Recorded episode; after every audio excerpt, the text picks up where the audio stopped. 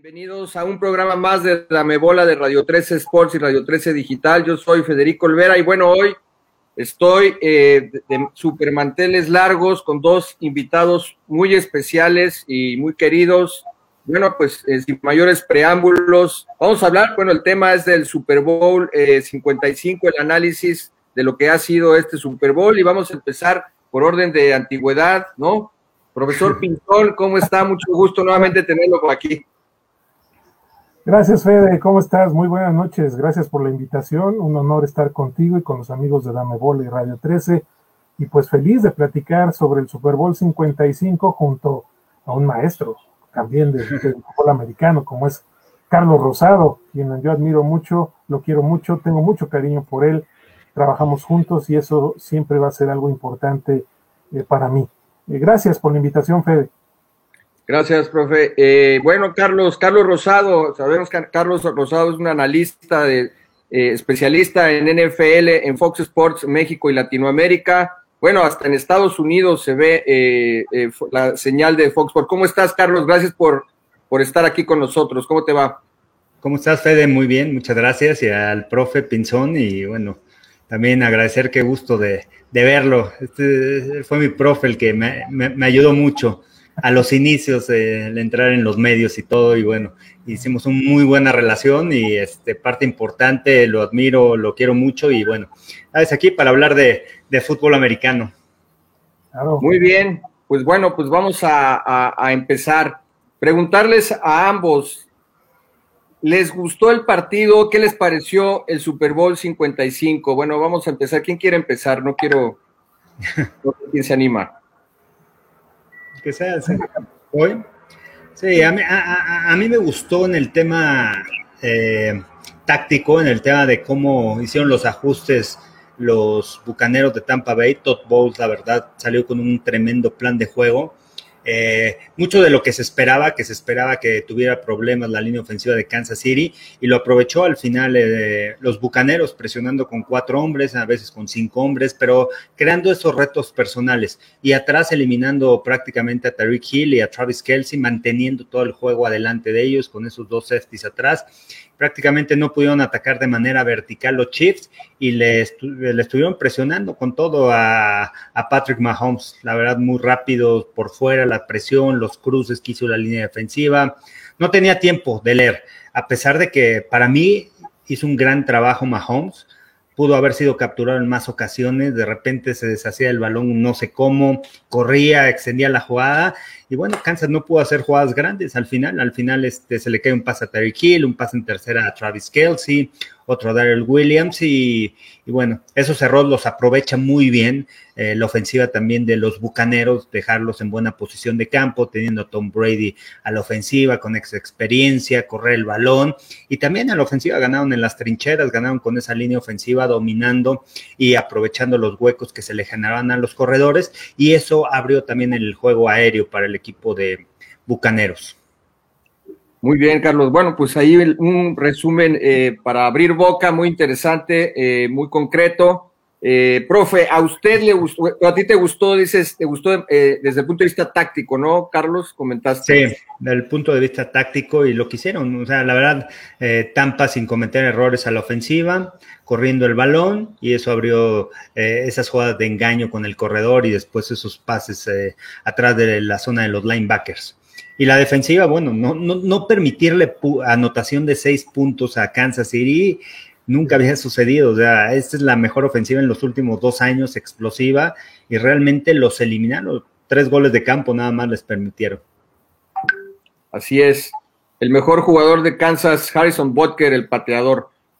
Profesor Pinzón, eh, usted, bueno, también eh, ahí lo vemos eh, activamente en, Claro Sports y con su curso de periodismo deportivo, su, diplomado, Jorge Pinzón Anaya. Bueno, ¿le gustó a usted el Super Bowl, profesor? ¿Sí o no?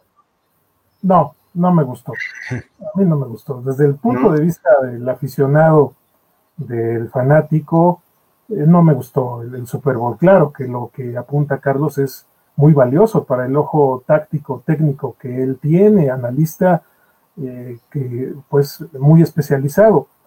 Sí me gustó lo que menciona, el trabajo de las líneas, tanto ofensiva como defensiva, y los linebackers de, los Bucaneros de Tampa Bay, fue un trabajo extraordinario y ambos haciendo eh, lo contrario a lo que presentaron durante la temporada regular, es decir, la ofensiva, la línea ofensiva de los Bucaneros de Tampa Bay era la número 28 en ataque terrestre, estaba empatada, era de las últimas, entonces no se esperaba que en el Super Bowl hicieran un trabajo más allá de esto, pues simplemente le corrieron más de 150 yardas a los jefes, Leonard Fournette 89, Ronald Jones 61, con un promedio de 5.3 yardas por cada carreo, es decir, le dabas el balón una vez a Fournette, 5.3 yardas, una vez a Jones, 5.3 yardas, ahí tienes el primer y 10. Entonces se notó en el partido que la línea ofensiva de los Bucaneros dominó completamente a la defensiva de los Chiefs. Y del otro lado, la defensiva, como apunta Carlos, también es un aspecto muy destacado de la defensiva porque pues sí era la número uno contra la carrera, la defensiva de los Bucaneros, pero era la número 21 contra el pase. Y ser la 21 contra el pase cuando enfrentas a Patrick Mahomes es un riesgo muy alto de que te hagan daño. Sin embargo, el daño se lo hicieron a Patrick Mahomes, lo trajeron corriendo, por ahí sumaron las yardas que corrió por todo el campo siempre que lo andaban persiguiendo y casi suma 500 Patrick Mahomes y solamente ganó 33 hacia adelante, ¿verdad? Entonces, si hay algo que no me gustó fue el partido. Tampoco me gustó que nombraran a Tom Brady el MVP, no por quitarle méritos, porque eh, lo platicamos Fede en otras ocasiones. Yo admiro mucho el trabajo que hace Tom Brady, pero en esta ocasión yo le hubiera dado el MVP a cualquiera de los jugadores de la línea ofensiva o de la línea defensiva de los Bucaneros de Tampa Bay. El que quieran, que hubieran elegido, centros, guardias, tackles a la ofensiva o a la defensiva, eh, cualquiera de los elementos de la línea, Racomon Su, o si no, Vita Bea, o los linebackers que tuvieron una gran actuación, Devin White, Lavonte David, Shaquille Barrett, Jason Pierre Paul, no se hubieran equivocado eh, para darle en la clave de lo que ocurrió realmente en el partido y lo que le dio el triunfo a los bucaneros. Pero ya sabemos que este título de MVP, pues se lo dan al, que más vende, más playeras, al más carismático, al más guapo, según algunos, y al que pues ya no le alcanzan los dedos de una mano para los anillos, a Tom Brady. Y no le quiero quitar méritos, para nada. Tom Brady se ha ganado a pulso todo lo que tiene. Pero en este Super Bowl, yo creo que sí, lo más destacado y la clave fue la trinchera, las líneas, tanto ofensiva como defensiva, de los bucaneros de Tampa Bay, que se merecen todo el reconocimiento para el, por el triunfo. Bueno, pues muy interesante lo que mencionan eh, a mí tampoco me gustó, a mí tampoco me gustó, digamos, como espectáculo, sobre todo, sí es muy interesante el tema de la, de la táctica, ¿no? De las formaciones y cómo se dio el, excelente juego que dio Tampa Bay en ambas, en ambas, eh, tanto de la parte defensiva como desde el punto de vista defensivo. Pero la expectativa, sobre todo la expectativa que teníamos, pues muchos, de ver ese toma y daca, de ese toma y daca que sí se dio en el juego de la final de la conferencia americana hace, hace dos años, ¿no? En la nieve allá en, Kansas City, cuando en tiempo extra eh, eh, ganó Tom Brady eh, en esa última serie ofensiva con, conectando nuevamente con Gronkowski, pero ahí viniendo de atrás Pat, Mahomes se va a tiempo extra, eso que eso esperábamos basado en ese único antecedente ver el domingo pasado. Lastimosamente no fue así. Y eso eh, viene a, mi, siguiente, mi siguiente cuestionamiento. Ya dijeron ustedes varios, pero ¿con cuál se quedarían? Eh, tú, Carlos, ¿cuál piensas que fue la principal clave que dio esta gran diferencia? Ahora sí, como dicen, eh, los pequeños detalles hacen las grandes diferencias. ¿Cuál fue ese detalle, esa razón o esa clave para que ganara Tampa Bay de manera contundente, además? No en el marcador, digo, sí en el marcador, pero pudo haber sido, desde mi punto de vista, todavía pudo haber sido hasta mayor la ventaja, pero yo creo que ahí Brady se vio también hasta este, decente. Eh, ¿Cuál crees que fue, la, con qué clave te quedas tú, con qué razón? Bueno, la clave es que al final a Tampa le salió, ese era su plan de juego y lo ejecutó de manera correcta. La defensiva era evitar las trayectorias verticales. Sucedió en la semana 12 cuando Kansas City lo dominó, les atacó con pases de más de 25 yardas, Tariq Hill en el uno contra uno y ahora no lo dejaron. Todas las coberturas contra Tariq Hill había dos hombres atrás, ya sea dos hombres con dos safeties atrás esperando, lo que lo checaban en la línea de golpeo o, cobertura de zona, pero siempre traía dos hombres, le cerraron muy bien los espacios. Entonces, evitaron. Y por eso no fue un juego tampoco tan atractivo, porque no hubieran jugadas explosivas, jugadas grandes, pases de más de 20, 25 yardas. Pero ¿qué hubiera pasado si a Tyreek Hill no se le cae y se pasa al principio del partido? Hubiera sido una jugada grande. El espectáculo lo dio Patrick Mahomes, extendiendo, corriendo, lanzando como podía. Eh, eh, eso es impresionante. La verdad, a mí me llama mucho la atención porque no cualquier coreback podía hacer ese tipo de cosas. O sea, si hubiera estado otro coreback atrás y, un coreback bueno, un coreback Sean Watson, un coreback que corre Justin Herbert, mm, lo hubieran capturado 8, 10 veces, porque la línea ofensiva no protegió, pero Mahomes evitó varias, varias capturas y cómo se deshacía del balón y cómo lo ponía sobre los receptores. La verdad, eso es, la verdad, yo le admiro mucho eso a Mahomes. Y bueno, al final dicen, bueno, no es espectáculo, pero porque no atraparon los receptores, no, no hicieron ese, ese tipo de jugadas grandes. Y al final lo que demuestra este partido es que el fútbol americano sigue siendo lo mismo, bloqueo y tacleo bloqueo de la línea ofensiva fue tremendo, realmente bloqueo sucio ahí de Ryan Jensen, eh, provocando a la, defensiva, a la línea defensiva, pero fue agresiva esa línea ofensiva para echar para atrás, ganando su primer paso, abriéndole los huecos a Fournette, Fournette también dejándose ir, plantándose y que fue hacia adelante y al final, bueno, ese, es el fútbol americano, ¿no? esas son las claves para ganar este tipo de partidos, correr bien el balón, jugar una buena defensiva, evitar jugadas explosivas, ganar en el diferencial de balones perdidos, balones recuperados. Y entonces, bueno, nos regresó a, a la realidad y a pesar de que el fútbol americano sigue siendo explosivo con esas jugadas eh, y con esas habilidades que tienen los corebacks hoy de correr, de salir de la bolsa y después encontrar a sus receptores, nos demostró que el fútbol americano es lo mismo. Si tienes una defensiva sólida y si ganas en las trincheras, ganan los partidos. En los dos lados del balón, si ganas a la ofensiva, a la defensiva en las trincheras, al final te puedes llevar el triunfo a pesar de que tengan los otros eh, equipos jugadores que puedan hacer jugadas grandes, explosivas, que se muevan atrás. Sí, muy bien. Eh, muy de acuerdo contigo, Carlos.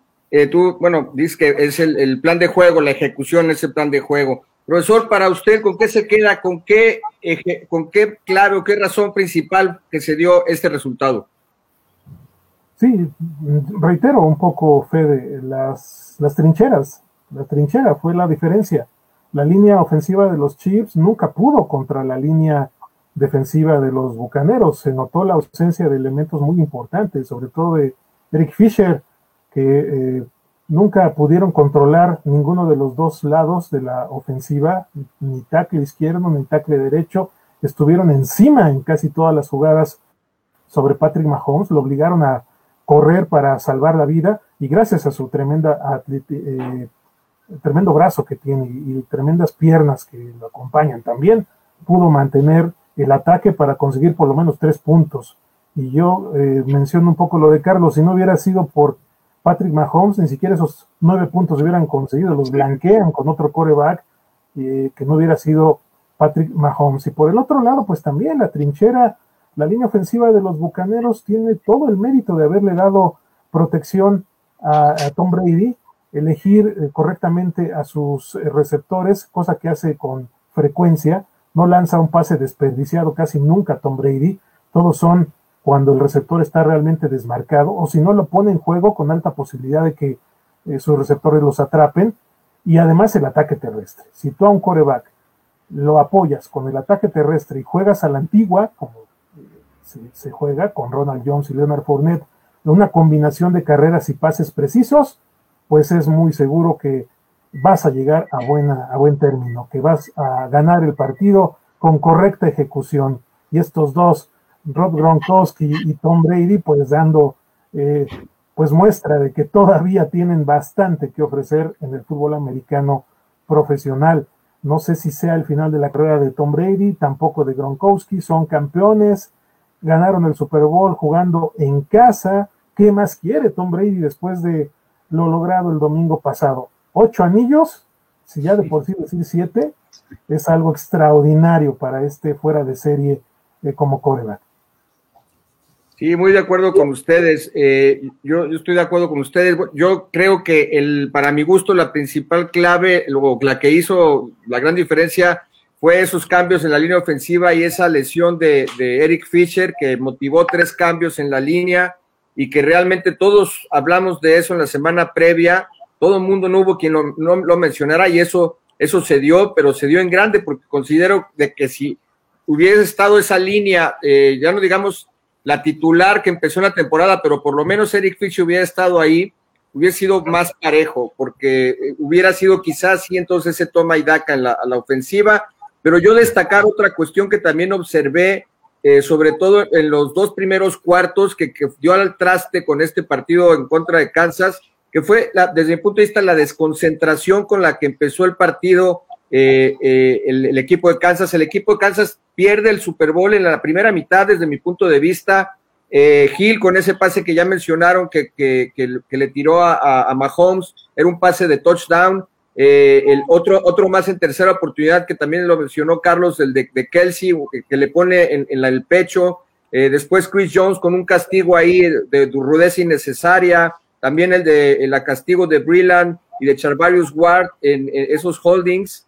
Eh, el castigo en el despeje cuando ya eh, había parado la defensa de Kansas, mantenía en el partido a Kansas en el segundo cuarto, recordarán, cuando iba 7-3, ya habían parado a Brady en dos eh, ocasiones en tercera oportunidad, y cuando, cuando ya lo, lo, paran, hay un, este, viene, cuando, perdón, cuando se da ese gol de campo, que me parece que estamos viendo en estas imágenes, ahí hay un castigo que le permite continuar la serie ofensiva a Tampa, Posteriormente los paran en, cuatro oportunidades en zona de gol.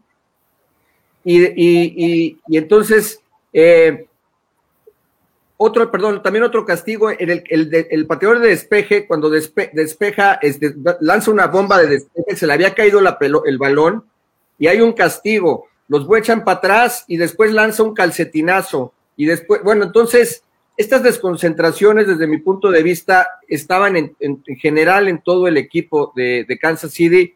Eh, yo creo que ahorita vamos a tocar también el tema de los castigos. Para mí hay dos castigos eh, muy rigoristas. Este, eh, aquella, aquella bomba antes de terminar la primera mitad que le mandan a, Evans por parte de, de, que yo en, ningún momento vi un castigo. Y me parece por ahí hay otro de Tyran Matthew también en zona de down. en el segundo, también antes de terminar la primera mitad. Entonces, pero yo me quedo con esos dos, la línea ofensiva y la desconcentración inicial. Pero bueno, vamos a pasar a desglosar por, por, por, por departamento, ¿no? Ahí vemos ese, ese, ese pase que estamos viendo eh, ahorita en la pantalla, eh, que desde mi punto de vista, Carlos, no sé qué opinas tú, yo, yo ahí realmente no veo como tal un castigo, no sé, o estamos, estoy mal.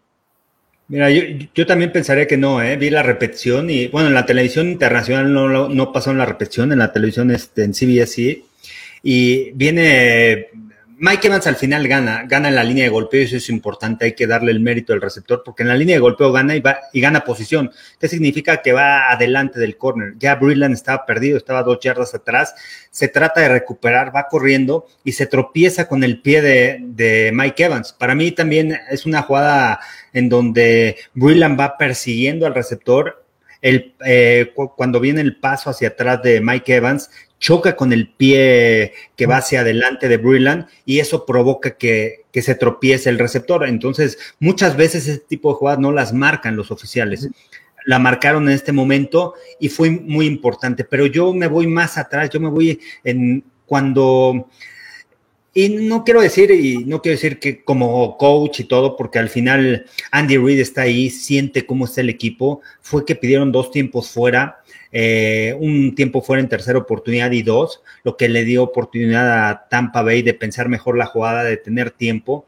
Quizá hubiera dejado correr el rock, pero al final él sentía que después de haber conseguido un gol de campo, tenía el momento del partido que su defensiva podía detener y regresarle el balón a Patrick Mahomes antes de culminar la primera mitad y bueno, al final les convierten en esa tercera oportunidad y dos y le dejan mucho tiempo, porque al final Kansas City quemó ahí sus, sus tiempos fuera, sus dos tiempos fuera y le permite a Tampa eh, que el tiempo no corra y que pueda mover las cadenas. Una jugada después viene el, viene el primero y diez y después el pase largo que fue castigo. Entonces, son de esas jugadas que muchas veces dice como, dices como, coach si realmente debía haber mandado ese tiempo fuera o, ¿sabes qué? Estoy jugando mal en la primera mitad, ¿sabes qué? Que se acabe.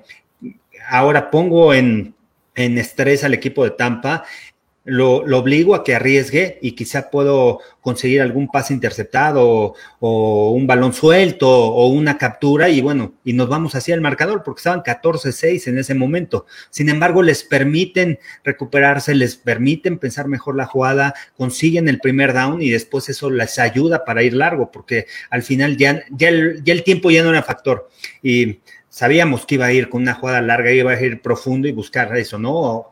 conseguir conectar ahí con Mike Evans o si no, buscar una interferencia pase y al final les marcan la interferencia pase, los acercan y eso les permite llegar a las diagonales, que también otro, otro castigo de Tyron Matthew en donde lo checan en, en, la anotación y el balón venía muy adelante y bueno, al final marcan castigo y los dejan en la yarda 2, me parece, pero bueno, son decisiones y al final puedes criticar o no al coach, pero es lo que él sentía. Él sentía que tenía la oportunidad de detener y cambiar también el rumbo del partido. Y teniendo a Mahomes, pues se le entiende también a Andy Reid ese tipo de, decisiones en el partido. No le salieron y al final, bueno, le costó y le costó no solamente este punto, le costó una anotación y que se fueran 21-6 en la mitad. Así es. Bueno, vamos a, revisar por, departamento. En, este caso, la ofensiva de, Tampa Bay. Ya, lo han, mencionado ustedes algunas cuestiones. Eh, profesor Pinzón, eh, ¿qué le pareció la ofensiva como tal de Tampa Bay en general? Brady, Gronk, todos ellos, ¿cómo, lo, cómo definiría su accionar?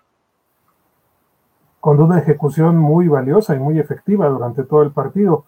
Eh, realmente la línea ofensiva, vuelvo a destacarla, le dio el tiempo suficiente a Tom Brady para tomar las buenas decisiones y además le abrió huecos durante todo el partido a Leonard Fournette y a Ronald Jones. Entonces, la ofensiva de Tampa Bay, después de dos primeras series donde no consiguió nada, pues empezó a generar puntos, puntos, puntos, puntos durante todo el segundo cuarto y buena parte del tercero hasta dominar el partido y establecer una diferencia que ya fue inalcanzable para Kansas City. Además, pues se vio beneficiado por esos castigos que mencionaban ustedes, los de interferencia ah, de, pase, que los dos, pues yo aquí siento, si me permite salirme un poquito de lo que me preguntas, Fede, sobre los castigos, pues eh, cruciales, sí, justos, se presta la polémica, pero yo vi que la defensiva de Kansas City se desanimó por esos castigos y además se enojaron demasiado los jugadores de los Chiefs dejaron que esos castigos afectaran su mentalidad y su concentración en el juego, empezaron a discutir amargamente y agriamente con Tom Brady, Tyron Matthew lo hizo en dos ocasiones, y perdieron el control. Y cuando estás en el Super Bowl y la concentración se vuela por una mala decisión, pues entonces viene eh, la serie de errores y la serie de malas ejecuciones a la defensiva de los Chiefs. Yo creo que por muy malas decisiones que hubieran sido los de los árbitros, debieron mantener el control del partido. Es difícil, lo entiendo, porque se vieron afectados y pensaban que se habían cometido injusticias, pero están en el Super Bowl. Es el momento de mantener el control sobre la situación y pensar en la jugada siguiente. ¿Qué es lo que sigue? ¿Qué vas a ejecutar en la siguiente jugada? Archivar en el pasado lo que ocurrió y después concentrarme en lo que viene, tanto ofensiva como defensiva. Ya vendrá el momento del análisis, pero durante un partido creo que la concentración debe estar en la jugada siguiente. Y la defensiva de Tampa creo que se quedó en el alegato de esos castigos y nunca se pudo, perdón, la defensiva de los Chiefs se quedó en el alegato de esos castigos y ya nunca se pudo recuperar. Así es, muy bien, buen apunte, eh, profesor. Eh, ahorita vamos a, seguir sobre eso porque esa cuestión de los castigos y de la concentración puede tener también un trasfondo. Eh, pero tú, Carlos, ¿cómo, ¿cómo resumirías también este el accionar de la defensiva de, de Kansas, de perdón, sí, de Tampa Bay? De, Tampa muy buena, de Tampa la verdad hicieron un tremendo trabajo, los ajustes, este, la manera como cubrieron, hoy estaba viendo el juego en, este, en la toma de los coaches, la toma abierta, para ver un poquito más a fondo cómo estaban colocados realmente mantuvieron el juego adelante, es lo que querían, adelante de los safeties, no me vas a rebasar, te voy a mantener aquí adelante. Y con diferentes coberturas, o sea, mantuvieron cobertura dos hombres, dos, diferentes coberturas, pero siempre había un safety atrás, evitando esos pases verticales. Y la velocidad que tiene Devin White, la Bonte David para cerrar los espacios es, es impresionante. Estaban en todos lados. Vi varias jugadas de pantalla en donde parecía que Devin White estaba del otro lado y de repente rompe la pantalla. Entonces, eso también habla muy bien de, de, de tener a los jugadores ideales para este esquema, para este esquema defensivo un esquema en donde fueron cuatro, presionaron, la mayoría de las veces fueron cuatro, en algunas ocasiones fueron cinco jugadores, pero la mayoría de las veces fueron cuatro, ganando por fuera y atrás confiando mucho en los linebackers que estaban en todos lados. Jugadas de engaño, jugadas que maneja muy bien Kansas City, que es el RPO, que es el, el engaño de carrera o la opción en donde el quarterback le puede dejar el balón al corredor. Si el linebacker baja, entonces saca y los receptores corren su trayectoria.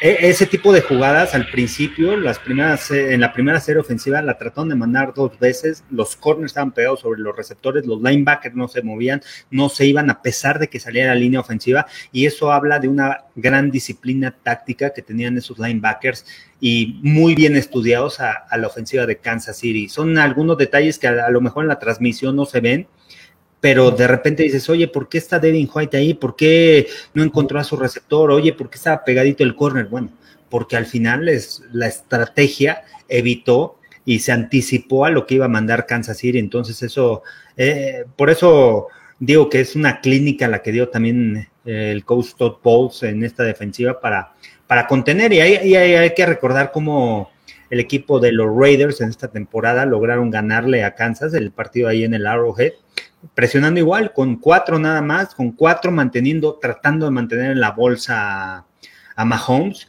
y atrás manteniendo el juego hacia adelante, evitando esos pases verticales. Y bueno, algo similar utilizó este la defensiva de Tampa y presionando por fuera Shaquille Barrett y, y Jason Pierre-Paul. Ahora, si Eric Fisher hubiera estado en ese tema, eh, Eric Fisher este, hubiera estado como tackle izquierdo, Mike Remmers hubiera estado tackle derecho, que fue, eh, fue el tackle izquierdo y fue dominado.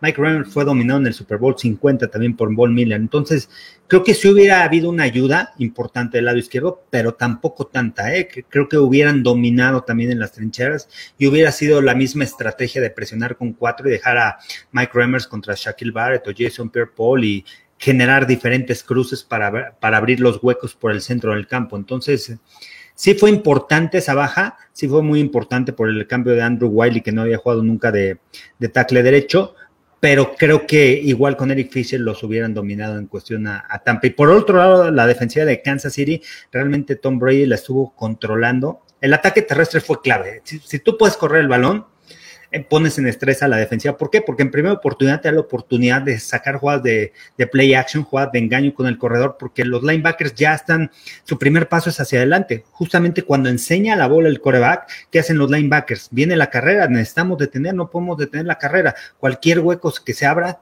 quieren bajar rápido, a cerrar los espacios, a anticiparse.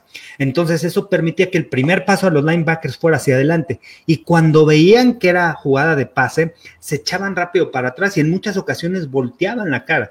Y por eso se empezaron a generar varios huecos en el centro del campo y eso permitió que Tom Brady encontrara sus receptores. Entonces, eso es al final estrategia. Ese era el plan de juego. ¿Cómo voy a atacar esta defensiva que es agresiva? Primero, tengo que ejecutar corriendo el balón. Y después los voy a controlar, ¿cómo? Con jugadas de engaño. ¿Para qué? Para obligar a que bajen y después echen rápidamente para atrás. Si estén más preocupados por el pase, para cubrir sus zonas, y se va a generar un hueco en el centro del campo. Y de ahí se desglosaron varias jugadas, y no solamente esas jugadas de play action, pero también jugadas de play action, de jugadas de engaño corredor y pantallas. Entonces confundía totalmente a la defensiva porque Tom Brady volteaba hacia un lado, se jalaban los linebackers y después tiraba atrás de la línea de golpeo con uno de sus receptores en una pantalla y dejaba a los receptores en espacio. Entonces son de las cosas que se aprenden y bueno, al final le salió el plan de juego.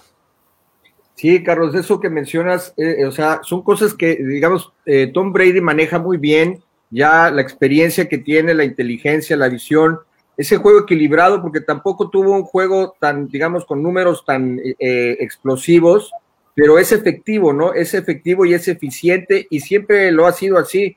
Un, un, un juego ofensivo muy equilibrado por tierra, pases cortos y cuando ve que te puede hacer daño, te manda el pase más largo, ¿no? Eh, recordar en ese en ese precisamente en esa en esa serie ofensiva en donde eh, en ese castigo sí, eh, del gol de campo sigue avanzando Tampa Bay en la primera en la primera jugada en la siguiente jugada después de, ya que había conectado el gol de campo entonces le manda el latigazo a Gronkowski de 17 18 yardas para el touchdown porque eso es Brady a Brady no le puedes dejar le dejaron un mm, minuto una segunda oportunidad y una segunda oportunidad no le puedes dar o sea, Tom Brady aprovechó las segundas oportunidades y lo venía haciendo de la postemporada. O sea, cada vez que, que Tampa robaba balones, esta ofensiva conseguía puntos. ¿Te, acuerdas? Que fue contra los Santos, que de repente es un balón suelto, los dejan adentro de la 20 o de la 30 y de repente viene una jugada de engaño, ¡pum! y encuentra Cameron Braid. Entonces, es un cuate que, que aprovecha muy bien, o sea, esas segundas oportunidades, porque él va, eh, eh, él va un paso adelante, él va, él va adelante, él ya está pensando, él ya está viendo cuáles son los errores, cuáles son las tendencias. Si se equivocó en alguna jugada, ching, me equivoqué, pero ya sé cómo voy a corregir, ya sé cómo voy a atacar. Esa es la experiencia que tiene Tom Brady y eso es lo que lo hace el más grande de todos los tiempos. No todos los quarterbacks tienen esa facilidad de identificar y eso se lo ha dado el estudio, el tanto tiempo ver video, estudiar a los rivales, estudiar a los equipos, estudiar a cada, cada posición. estoy seguro que sabía las colocaciones, la, si tenía un pie más atrás, si tenía la mano un poquito más adelante, el dinero defensivo, qué iba a hacer, si, si, si iban a haber cruces, si iban a disparar sabía perfectamente por, por el estudio, eso al final te lo da el estudio y nada más, nada más, es, estar viendo video, viendo video, viendo y saber cómo ver video. Y bueno, Tom Brady, e, e, esa es una de las características que tiene y lo hace el mejor quarterback de todos los tiempos. Así es, o sea, él no se come, eh, digamos, no se quiere comer el mundo uh, de un solo bocado. Él iba así, como decía el profesor Pinzol hace un rato, o sea, eh, va un juego por tierra, un play action, un pase corto, un pase pantalla, un pase por el centro. ¿A quién? A Gronkowski. A Gronkowski no lo trajeron para ser el mejor a la cerrada de la liga, sino para este tipo de partidos, ¿no? Lo mismo sucedió contra, eh, contra Green Bay en el partido por campeonato antes de irnos al, al halftime. Tenía 43 segundos en el reloj y se los comió con una bomba. Aquí hizo prácticamente lo mismo. Brady en cuanto es muy como muy práctico, pragmático, es oportunista, en cuanto puede ver que te puede hacer daño, te lo hace daño. Si va por una tercera, no se quiere comer el mundo, nada más a conseguir el primer y diez, y si analizamos los pases que le mandó al otro la cerrada, a, Cameron Braid, a, a, Brown, a Gronkowski, era para, a, Leonard Fournette, era para conseguir primeros y dieces. A mí me llamó la atención la primera serie ofensiva de Kansas, en que estaba tercera y ocho, y, y Mahomes manda un pase largo queriendo, bueno, ha sido explosiva esta ofensiva en la temporada, pero se me antojaba como, oye maestro, consigue el primero y diez y ve poco a poco, ¿no? Brady va pian pianito, paso a paso, y de repente cuando sabe que te puede hacer daño, entonces te lanza el latigazo. Y creo que ahí, bueno, pues sí, ese colmillo retorcido de Brady se, se vio muy, muy, este, pues muy, fue muy evidente, ¿no? Pero esa jugada, esa jugada que dices, porque ya también estoy viendo el juego ahí en, como te digo, la toma abierta, muchas veces la televisión no sabes por qué. Mm, creo que pusieron del lado derecho a Travis Kelsey y a, a Terry Hill del mismo lado y a los dos, o sea, no había hueco. Entonces había más hombres de la defensiva y dijo, voy a tomar el reto personal. Estaba uno contra uno contra Jamel Dean, este Nicole Harman, en esa tercera oportunidad. Y, y, creo que tomó la decisión correcta, pero también los receptores no ganaban. Tú tienes que ganar como receptor en la línea de golpeo. Y, al final Harman y Jamel Dean estaban pegadito, entonces no había espacio donde ponerle el balón.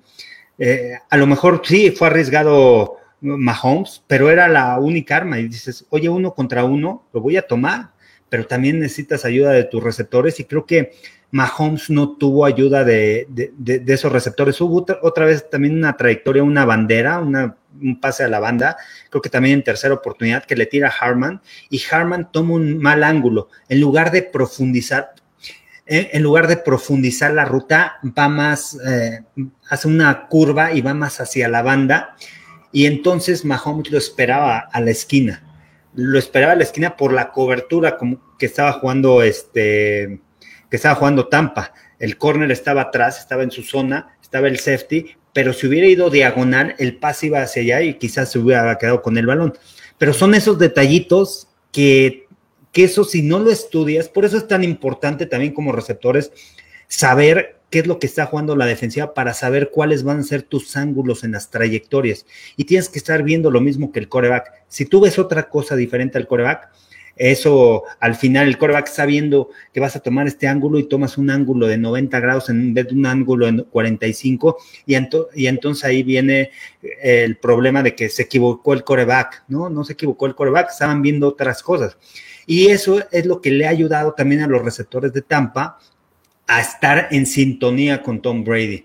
Hay que, acordar, hay que acordarnos del primer juego de temporada donde le interceptan a Brady, que son por esos errores de comunicación. Si tú ves este partido, no hubo casi ningún error de comunicación en cuestión de coreback y receptores y cómo corrieron sus rutas. Entonces, eso también lleva una cierta preparación. No es que te vaya a salir así, sino es que tienes que tener mucha comunicación con tu coreback, entrenar, prepararte y preguntarle y saber qué es lo que está viendo para estar en, sintonía. Por eso es tan interesante este, este deporte del fútbol americano, porque va más allá de que si el pase fue incompleto, le quedó muy adelante, sino por qué son ese tipo de situaciones y por qué es un pase incompleto, el coreback la vuela el reto de la defensiva de Tampa Bay, pues era detener a una ofensiva que se mueve muy rápido, la de Kansas City, con receptores muy ágiles, versátiles, y un coreback que suelta el balón de forma muy veloz. Entonces, eh, para una ofensiva que maneja ese tipo de velocidad, que incluso sus linieros, cuando salen a bloquear en pases pantalla o en jugadas de, desarrollo, eh, están campo abajo 20, 30 yardas con una rapidez impresionante. Ese era el reto de la defensiva de los Bucaneros. Y el aspecto táctico, ahí está, nadie mejor lo puede explicar que Carlos, pero también estudiar a su rival para detener esa velocidad. Ahí está la clave. ¿Cómo íbamos a detener Bucaneros de Tampa Bay? ¿Cómo iban a detener la velocidad de la ofensiva de Kansas City? Y pues la cobertura fue excelente en desplazamientos, en presión a Patrick Mahomes atrás, a los receptores, gracias a los movimientos tácticos que explica Carlos. Era un reto mayúsculo el de Tampa Bay, detener esta ofensiva y provocar que hubieran errores. Hasta el final también los cometieron. Por eso digo que el punto clave, eh, Fede Carlos, la defensiva de Tampa Bay. La defensiva fue la que acabó poniendo condiciones, estableciendo eh, los parámetros, dos hombres, dos linieros, cuatro linebackers, un planteamiento muy parecido a lo que era la 3-4, que es una, una defensiva muy veloz. Cuando quieres contrarrestar a una ofensiva veloz, ponle una 3-4. En, este en este caso eran dos linieros, cuatro linebackers y cinco atrás, profundos, todos a velocidad eh, mayor que la que pudo generar eh, Patrick Mahomes y sus receptores, que de ser los más veloces de la liga, se fueron pues eh, casi en cero. Tyreek Hill, siete recepciones, 73 yardas, no hizo daño, y aunque Travis Kelsey atrapó 10 pases para 133 yardas, tampoco hizo daño, y Sammy Watkins se fue en todo el partido con una recepción solamente. Fueron anulados las armas principales de Patrick Mahomes en todo el partido, y por tierra, pues Clyde Edwards eh, 64 yardas, gran mérito la defensiva de los Bucanes.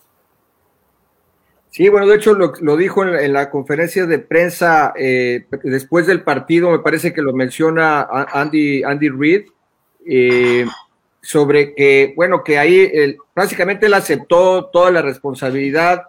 Él dijo simplemente me ganaron en el plan de juego, eh, le dio crédito a Todd Bowles, el coordinador defensivo de, Tampa, y, efectivamente, como ustedes lo dicen, y, me parece que también lo, lo, dijo Todd Bowles en esas conferencias de prensa, eh, de que ellos pudieron presionar bien a Mahomes con esos cuatro frontales, pero cuando Mahomes se lograba deshacer de la presión, el problema es que atrás no había quien lanzarle el balón, por esa doble cobertura que habíamos, eh, que mencionan ustedes y que bueno, se, había ah, pronosticado de que, que eh, Hill debía tener doble cobertura con los dos safeties atrás y Kelsey, a pesar de que estaba uno a uno, Divon White y Lavonte David le hicieron una gran, una gran marcación, pero ustedes también ya lo dijeron, o sea, es, sobrehumano lo que hizo eh, Mahomes. Mahomes tuvo presión desde la primera serie ofensiva, pero si observamos las dos las primeras series, se, se, quitaba la presión, inclusive corría y lograba yardas, lograba primeros y dieces,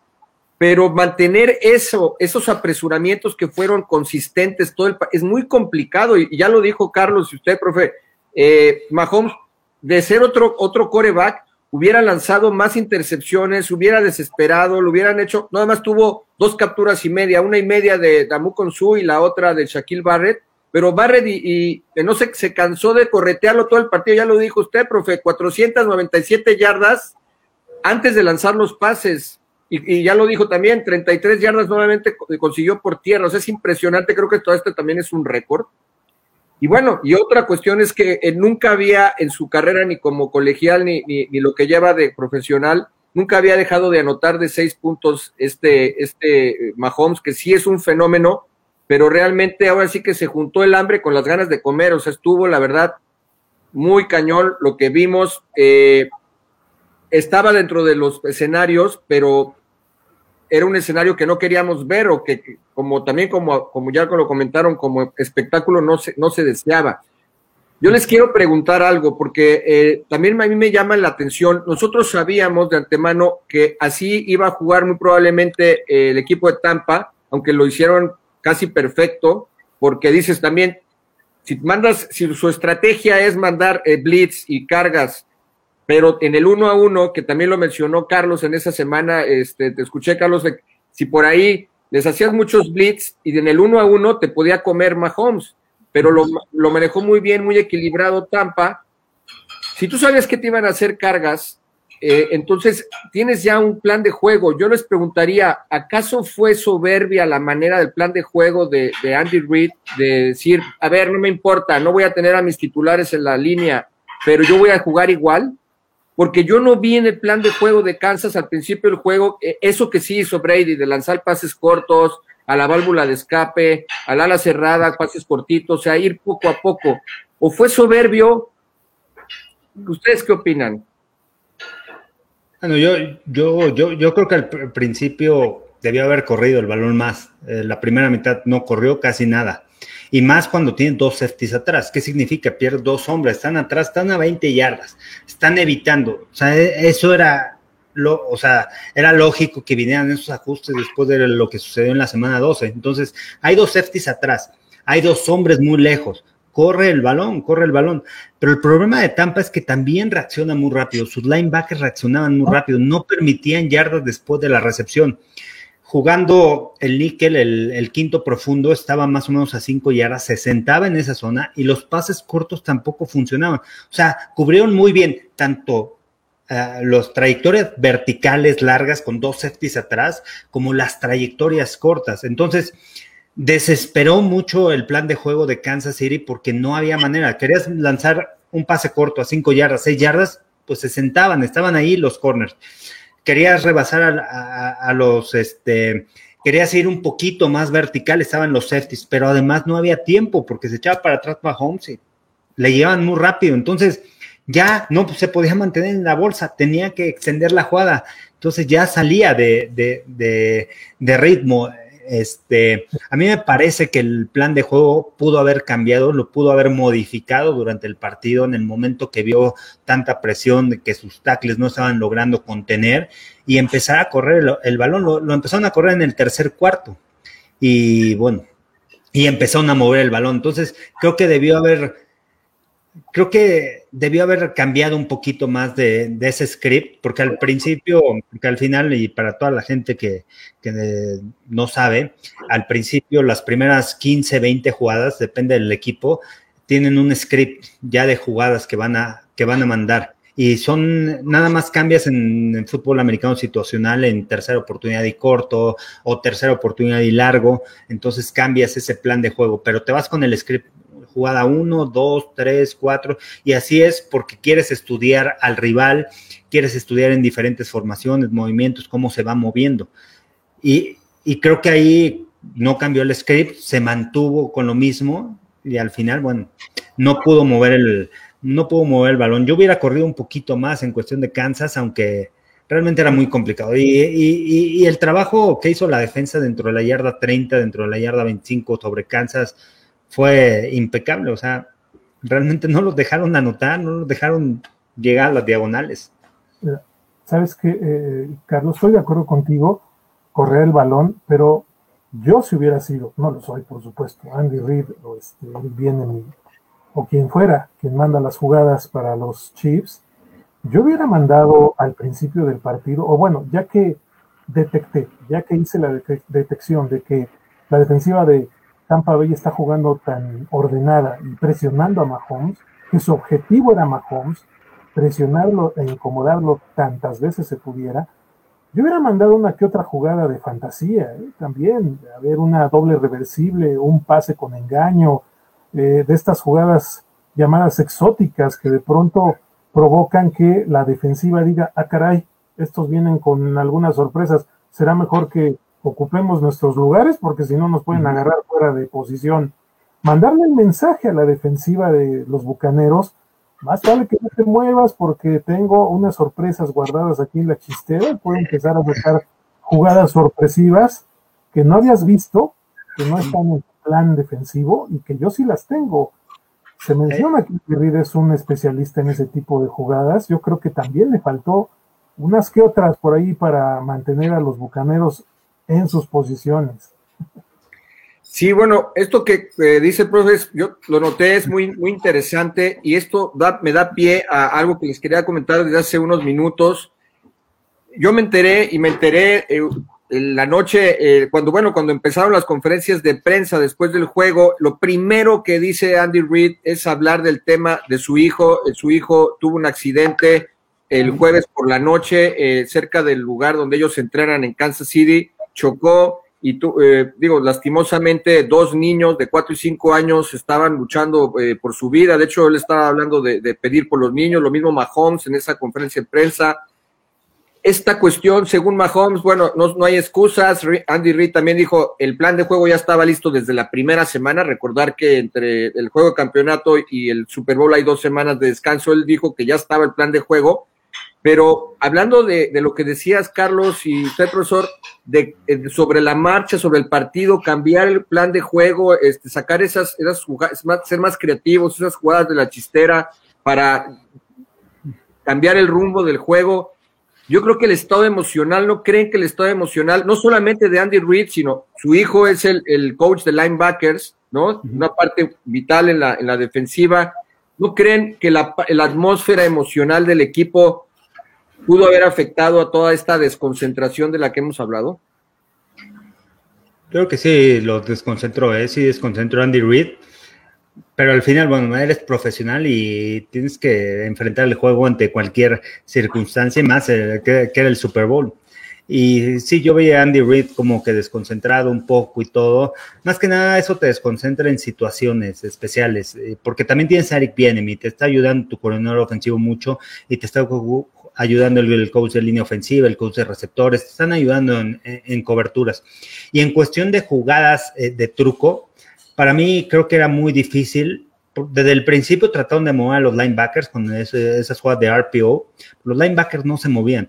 Y después, si tú hacías alguna reversible por el esquema defensivo como estaban jugando, porque los corners estaban en, eh, en, algunas ocasiones personal. Si tú haces una reversible, va a ir con él, el, el, corner, se mueve con él, dos safeties atrás. O cobertura de zona, que era cobertura 2, y los corners están en flat. Ellos respetaban muy bien sus carriles. Entonces, por fuera era muy difícil que les pudieran, que se pudieran mover con ese tipo de engaños por lo disciplinado que, que estuvo jugando la defensa. Entonces, Creo que también por eso no fueron ese tipo de jugadas y, y, trataron de hacer también algunas jugadas de pantalla en donde engaño por un lado derecho, al lado izquierdo, después pantalla al centro. Funcionaron, pero llegaban tan rápido los linebackers, o sea, se abrían y después llegaban tan rápido que a mí me llama mucho la atención esa velocidad, ese nivel con el que estuvo jugando esa defensa es de llamarse la atención. Sí, es el, el, partido que dieron Devon White y la Bonta Davis fue impresionante. Ahora, ahí yo, eh, perdón, profesor, iba a decir algo. Sí, eh, en cuanto a la rutina eh, que mencionas, Fede, eh, sí me gustaría hablar sobre lo diferente que fue en cuanto a sus circunstancias este supertazón, que los jugadores no se vieron sometidos a la rutina acostumbrada previa por la cuestión de la pandemia. Entonces, esto debió haber alterado la preparación de los dos equipos. Sin duda que Tampa Bay fue menos afectado, pero de acuerdo con los resultados vemos que los Chiefs pues no tuvieron realmente un plan de juego eficaz de buena calidad y pudiéramos pensar que porque trabajaron en circunstancias que no fueron las idóneas para preparar un partido con eh, la magnitud de importancia que tiene un Super Bowl. Incluso yo pudiera hasta, no sé, preguntarme y lo lanzo, no lo sé, quizá Carlos que tiene la experiencia de juego, llegar un día antes del partido, eh. quizá fue una situación que no debió haber ocurrido para que los jugadores se empaparan del lugar, de lo que es el Super Bowl Sí, lo vieron como un partido de visita, uno más, como si visitaras dentro de la temporada cualquier rival. Pero es el Super Bowl y es una carga de distracciones y es una carga emotiva, es presión, todo el mundo está encima de ellos, dando entrevistas incluso. Yo creo que debieron haberse aclimatado un poco antes y no llegar casi casi 24 eh, horas antes del partido, sino eh, someterse a una disciplina que amerita el Super Bowl con todo y pandemia para que eh, pues no hubiera esas distracciones o no hubiera alguna otra situación ajena a lo que representa la responsabilidad de jugar el, Super Bowl, que vemos por los resultados que sí les afectó en concentración, en plan de juego y en control de las situaciones comprometidas. Ya, yo quisiera responder esa, profe, porque al final así, así se maneja en temporada regular y eso ayuda mucho a los equipos. El problema, y bueno, me ha, tocado platicar con algunos jugadores, que cuando tú viajas antes, cuando tú estás, eh, el tema del Super Bowl le cambia la rutina a todos los jugadores cuando, ah, cuando estaba la prensa y, y, es muy desgastante también para los jugadores porque están concentrados en la prensa y todo. Ahora fue de manera virtual, pero también el tema de las familias. Oye, ¿cuántos boletos tienes? Oye, que va a llegar este, mi familia, ¿quién lo va a ir a recoger? Ese tipo de circunstancias afectan también mucho a los jugadores porque viven cosas que no están en la rutina de cada semana, de cada semana, de todos los juegos de la postemporada. Y creo que, creo que aquí no le afectó a Kansas. A Kansas yo creo que ese, ese aspecto no le afectó, sino le ayudó el entrenar en su casa, en no estar pensando en que es el Super Bowl, en que las cosas fueran de manera virtual. Su rutina fue la misma, durmieron en sus casas. O sea, no había esa distracción. Al final vuelan un día antes, se quedan en el mismo hotel en donde se quedaron, donde jugaron temporada regular. Dijo Andy Reid, no quiero cambiar nada en ese mismo hotel, mismas habitaciones todos los jugadores me parece que eso, eso para Kansas no le afecta y le ayuda a Tampa, que también estuvo sobre esas circunstancias, pero ellos están en su casa y eso, eso, también, eso también ayuda porque, bueno, ellos estaban en, la misma rutina. O sea, creo que ese aspecto no les afectó a los dos equipos, más que nada por lo que se veía el Super Bowl, porque no es nada más el tema de las ruedas de prensa y todo. Ustedes saben que es el juego más grande que hay en la NFL, que desde chico quiere llegar ahí.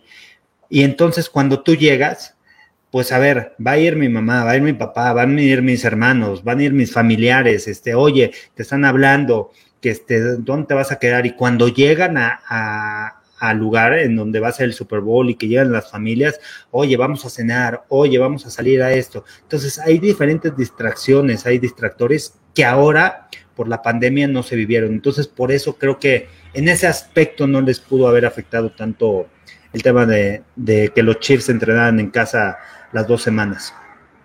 Y además el que eh, se supone que Kansas City ya había pasado por este el trajín, este alboroto, apenas hace un año. Ya sabían de qué se trata el Super Bowl. Se suponía que tenían ahí ventaja sobre los Bucks, sobre los Bucaneros, que apenas esta era su primer Super Bowl para muchos jugadores. Entonces se suponía que Kansas City tuviera ahí una ventaja. A lo mejor, no lo sé, esos eh, compromisos familiares pues se vieron amontonados al final de algunos de, los jugadores, a ver dónde se iban a acomodar con tan poco tiempo sus familias, ¿no? Un día antes, híjole, debieron haber sido intensas, yo creo, para los Chiefs de un día para Luego lo tienen arreglado ya con este, con el equipo, ya llegan a ese hotel pero sí hay distractores de que, oye, vamos a comer, oye, este, ¿quién va a recoger a la familia? Tal, aquí pues, ya tú llegas, sabes que vas a jugar de visitante, a lo mejor no te van a visitar y a lo mejor tampoco son tantos boletos, por lo regular son muchos boletos, luego lo que les este, le dan a los jugadores, cuando no se los dan, se los venden, al final se, los se los venden, los tienen que pagar. A mí me tocó una vez el Super Bowl y se lo digo porque estuve platicando con Roberto Garza sobre ese tema que estuvo con, con Chicago y me tocó vivirlo con este, con un amigo, Sean Murray, que estuvo en, en Pittsburgh en el Super Bowl 40 y a mí me tocó ir como amigo. Entonces me dijo, sí, tengo un boleto, vente para acá. Y vi más o menos cómo, cómo se vivía ese aspecto de, de, los jugadores dentro del Super Bowl. Esa vez fue en Detroit y, de repente todo el hotel es para los familiares, este, su esposa estaba en otro cuarto y de repente se, llenó también de muchas cosas, de compras, estaban sus hijas, entonces hay varios distractores ahí este, cuando juegas fuera, que los tienes que saber manejar. Y, para mí el tema también de Tampa Bay y, y, uno de los ejemplos claros y cómo lo pone Tom Brady en la mesa, y no es que se lo diga a los jugadores, tienen que hacer eso, pero al final él lo hizo y creo que fue un ejemplo para todos, no sé quién más lo haya hecho, es el decir, ¿sabes qué? Mi familia se va a ir, me voy a quedar solo aquí porque me quiero concentrar las dos semanas para el juego. Eso, esos son mensajes que Tom Brady manda, que sabe lo que es estar en un juego como estos. No sabía lo que era jugar en casa, pero dice, ¿qué voy a hacer para prepararme mejor y no desconcentrarme? Yo ya sé lo que es la desconcentración y todo ese tipo de cosas. Me voy a quedar aquí en mi casa y mi familia se va a ir. Y así se preparó. Y es un mensaje que le manda a todos los jugadores. O sea, son, son cosas que al final en el juego no se ven, que en las estadísticas no se ven, pero al final afecta. Y ese es el liderazgo que tiene Tom Brady. E, e, esas son de las cosas que, que llaman la atención, de los pequeños detalles. Acuérdense que para ser un excelente jugador, una excelente persona, son pequeños detalles. No es que seas grande en todo, sino son manejar esos pequeños detalles de manera correcta y como lo maneja Brady, al final fue un mensaje para, para todos los jugadores. No sé si los demás lo hicieron, quién lo hizo o no, pero les dijo, a ver, enfóquense, es el juego de su vida. Yo voy a hacer esto a mis tantos años, a mi décimo Super Bowl, 43 años, ya tengo seis anillos y a pesar de eso me voy a concentrar porque quiero ganar este. A ver, Carlos, yo sí me lo perdí. Brady, su familia se fue y se quedó él solo. él se quedó solo, se fue, este, se fue de su familia desde el, desde el lunes, se fueron. Se fueron y él se quedó en su mansión y todo, se quedó solo. Dice que, que, incluso estaba escuchando una entrevista de Pat McAfee con este Clyde, con Clyde, ah, no me acuerdo cómo se llama el coach de corebacks, y que dice, no, yo le hablé a Brady, dice, no, estoy aquí tranquilo, estoy con mi perro, estoy aquí este, en la alberca y no sé qué, a ver, hicieron un este, FaceTime y se veía relajado, tranquilo, dice, de repente me salgo, me pongo a caminar, concentrando en el juego, repasando las jugadas. Entonces, eh, eh, es lo que hace un jugador profesional y a esa edad y con tanta experiencia y con tantos años de Super Bowl, no está desconcentrado, él sabía la importancia de este partido y sabe lo importante que es y al final le da un mensaje a todos los jugadores, coaches. Sí, profesor. A final de cuentas, 10 supertazones en 19 años, pues algo de experiencia. Lo juega, casi cada dos años Tom Brady y lo gana cada tres. Tiene el mejor récord, ¿no? De todos los deportistas. Tenía punto 500, tenía en cuestión de llegar al Super Bowl. Sobre todo los deportes, ¿eh? Creo que Michael Jordan tenía punto 48 y Tom Brady punto 500 en cuestión de cuántas temporadas y cuántas temporadas había llegado a una, a una final. O sea, es, está arriba de, de todos los deportistas. Bueno, qué, interesante, independientemente de que Brady se haya quedado o no en su casa, que haya mandado de vacaciones a su familia y él se haya, porque cada organismo y cada persona somos distintos, ¿no? Entonces a él, para él, era eh, su manera de concentrarse y de estar más preparado para el juego. Yo en una de las conferencias de prensa que vi en la semana, eh, él dijo, eh, habló de la, de la cuestión física, decía, yo trato de estar muy bien físicamente y mentalmente, pero él hizo énfasis en lo físico eh, yo creo que y lo físico sabemos que es dormir bien, comer a tus horas, dormir a tus horas. Tú sabes, Carlos, que el hecho de estar descansado es muy importante. Yo alguna vez, y, valga, eh, disculpen la analogía, pero Lionel Messi cuando le preguntaron cuál es eh, tu, en tus ratos libres, en tu, este, qué es lo que haces, y él decía dormir.